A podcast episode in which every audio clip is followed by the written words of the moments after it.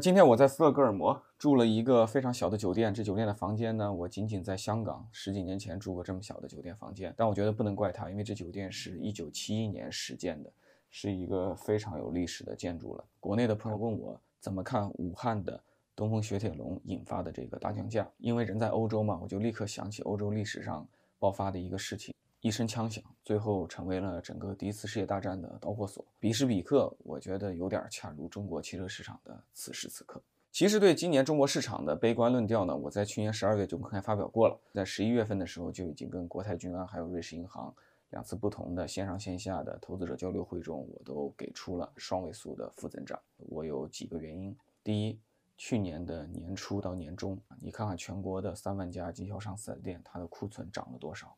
平均至少是上涨一个月，这意味着你提前把一顿饭塞进了你肚子里，今天多塞了，明天都得少吃。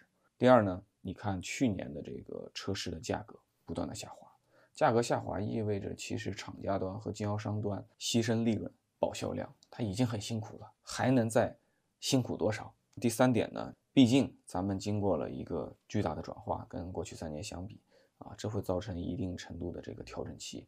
你说你三年不健身了，你刚到健身房，你能上来就卧推一百公斤吗？你肯定得从五十公斤卧推起啊，有这么一个自然的恢复过程，这自然规律不与人的主观意志这个转移而转移。看了三个月呢，我觉得这个中国车市基本上是在朝这个方向在发展。整个的市场前两个月同比的负增长是百分之二十五左右。这个东风，这算是我家乡的这个大企业，从小到大我听到过的最多的企业名称就是东风，我对东风是很有感情的。那么很可惜呢，它的一二月份的销量是负百分之四十八。如果你是老板，到了季度的第三个月，你要不要冲刺一下啊？所以我自己去揣测呢，这个事情的导火索的发生既有偶然性，它也有必然性。作为东风这么大一个企业，作为地方经济的这个支柱啊，作为税收的相当的这个重要来源，在合适的时候，还是要给自己的业绩打上一个强心针。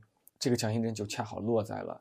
东风本田、东风雪铁龙这些企业身上，然后尤其是东风雪铁龙那个非常传奇的雪铁龙 C 六，在二十多万的原价基础上，厂家补贴和政府补贴整完了以后，只要十二万，这个一下刺激了全国相当多的网友的神经，让他的网络直播间呢变得非常的火爆啊！很多外省市的人都跑到武汉去买车。那一个厂家这么干，干的又这么成功，你想想其他厂家的销售部的总经理会怎么想？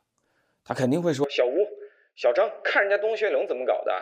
干什么吃的呢？人家能跟政府合作，你怎么就不能呢？那政府得一碗水端平啊，所以肯定更多的企业去申请，更多的企业会加入。那你以为外省市的兄弟姐妹们他们会闲着吗？他们看湖北搞得这么有声有色，甚至把我们湖南呐、河南呐、江西的一些购车的需求都吸引过去了。他吸引过去了，我这就少了。正常人不会像我这样一年之内连续。买一两台车，这不是正常人的消费行为。那么他们一定会跟进，会复制。所以这些天你会看到全国各地四面八方啊，像这样的行为就开始不断的传染复制，有愈演愈烈之势。这跟当年的萨拉热窝有什么区别呢？